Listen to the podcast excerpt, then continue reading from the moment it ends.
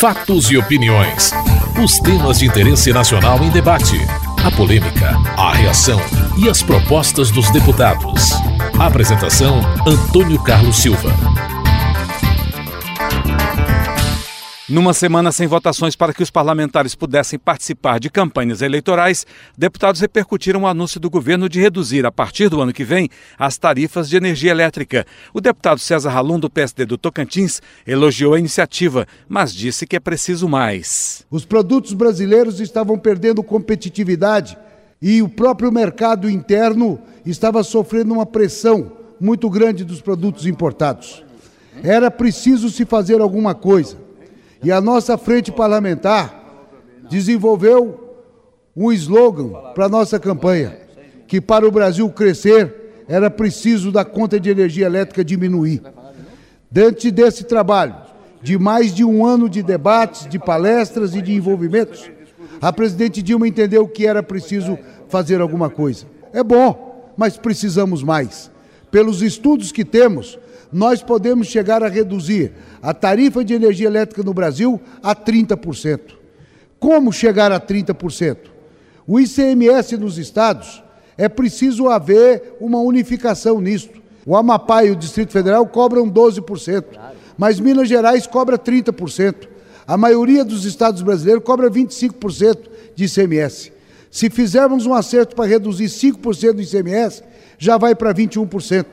E em 2015, quando começa a vencer as concessões do setor elétrico, aí na renovação pode-se tirar a amortização dos investimentos da conta de luz, que deve reduzir no mínimo mais 8%. Aí nós teremos sim uma tarifa que é justa e condizente com a renda e com as condições do povo brasileiro. Antônio Embaçaí, do PSDB da Bahia, defendeu iniciativas semelhantes para outros setores da economia e nos estados. Eu aproveito também, senhor presidente, para conclamar os governadores dos diversos estados da federação para que procurem também participar com esse, com esse esforço.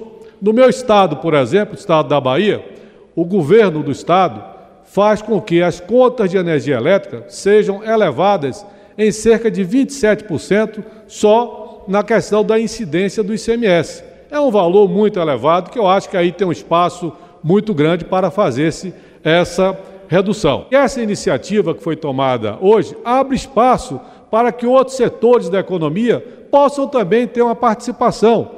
E eu me refiro diretamente ao setor das telecomunicações. Nós sabemos que as tarifas de energia, de, de, do serviço de comunicação precisam, precisam ser reduzidas. E ali, senhor presidente, existe um número médio de, de tributos que incidem sobre a conta, a conta telefônica o número médio é da ordem de 43%.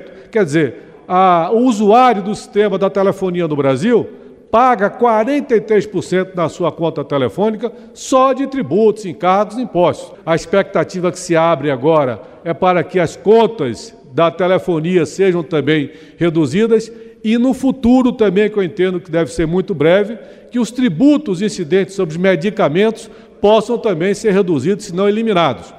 E para isso, nós já temos uma PEC, uma proposta de emenda à Constituição, é, de origem do deputado, do senador Paulo Baia, do PSDB do Estado de Santa Catarina, que faz essa iniciativa de eliminação dos tributos sobre os medicamentos. A Atila Lins, do PSD do Amazonas, aponta como os governos estaduais poderão contribuir para uma redução ainda maior nas tarifas de energia elétrica. A tarifa de energia tem ainda margem para ficar mais barata.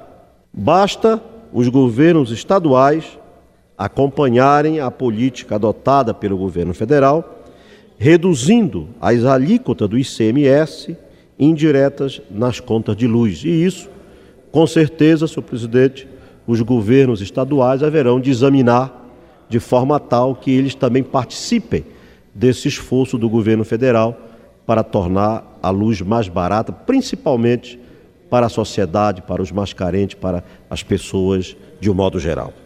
Impõe-se ainda que a redução das tarifas de energia venha acompanhada de uma ampla e competente campanha de eficiência, para que os consumidores não desperdicem energia só porque ela ficou mais barata. Apesar e a par do anúncio que a presidente Dilma fez ontem aqui no Palácio do Planalto, a apreensão que toma conta dos prefeitos em relação à pretensão da Agência Nacional de Energia Elétrica de passar para os prefeitos a responsabilidade da iluminação pública de todas as cidades.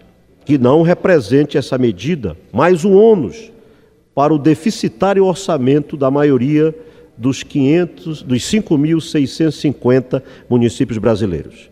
Já bastam as despesas da educação e da saúde. A transferência da manutenção da iluminação para os prefeitos, sem a contrapartida adequada, será a decretação da falência, de fato, da maioria das prefeituras por este país afora. Nelson Marqueselli, do PTB de São Paulo, propõe a extensão de medidas como estas para o campo. Ficou um vácuo importante nessa decisão. É o setor agrícola. É fundamental que se reduza os valores das tarifas de energia elétrica no campo, no sistema de irrigação, no campo em geral.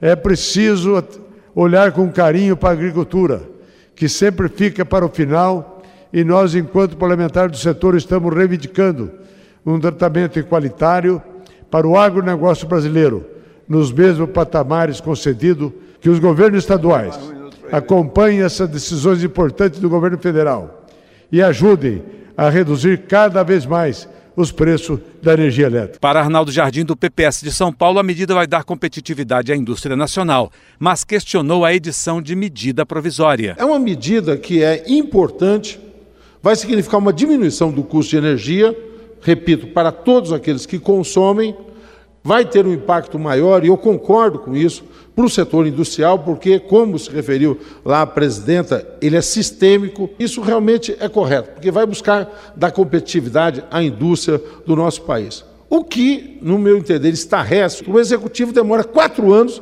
para fazer uma proposta e manda para cá sob a forma de medida provisória. O correto seria vir, que viesse sob como um projeto de lei, com urgência constitucional, que nós pudéssemos pactuar de ter um tratamento é, acelerado disso, mas que pelo menos permitisse essa expressão do contraditório e das diferentes características, para que nós não possamos dar um cheque em branco só da extensão das concessões, mas tivéssemos uma visão clara de como a sociedade se aproxima, se apropria desse diferencial que virá e de que forma essas compensações serão calculadas caso a caso, com parâmetros que preservem o interesse público. O Wellington Prado, do PT de Minas Gerais, defendeu o empenho do Congresso para que a medida comece a valer já em janeiro do ano que vem. A presidente Dilma anunciou né, o fim de alguns encargos, a redução de outros e a renovação das concessões das concessionárias de distribuição de energia. A gente já falava que a gente não permitiria de maneira nenhuma a renovação das concessões se não tivesse uma redução significativa na tarifa de energia. Foi justamente o que aconteceu. Agora a medida provisória vem para essa casa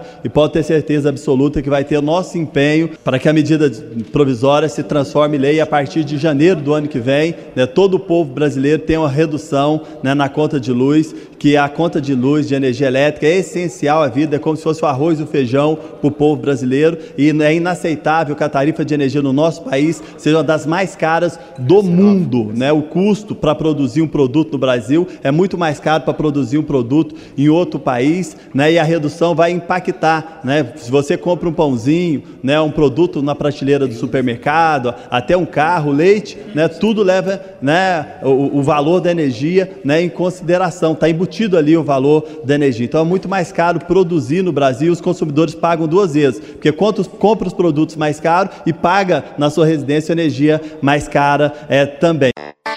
Você acabou de ouvir Fatos e Opiniões, uma produção da TV Câmara. Edição e texto Antônio Carlos Silva e Eliane Breitenbach. Apresentação Antônio Carlos Silva.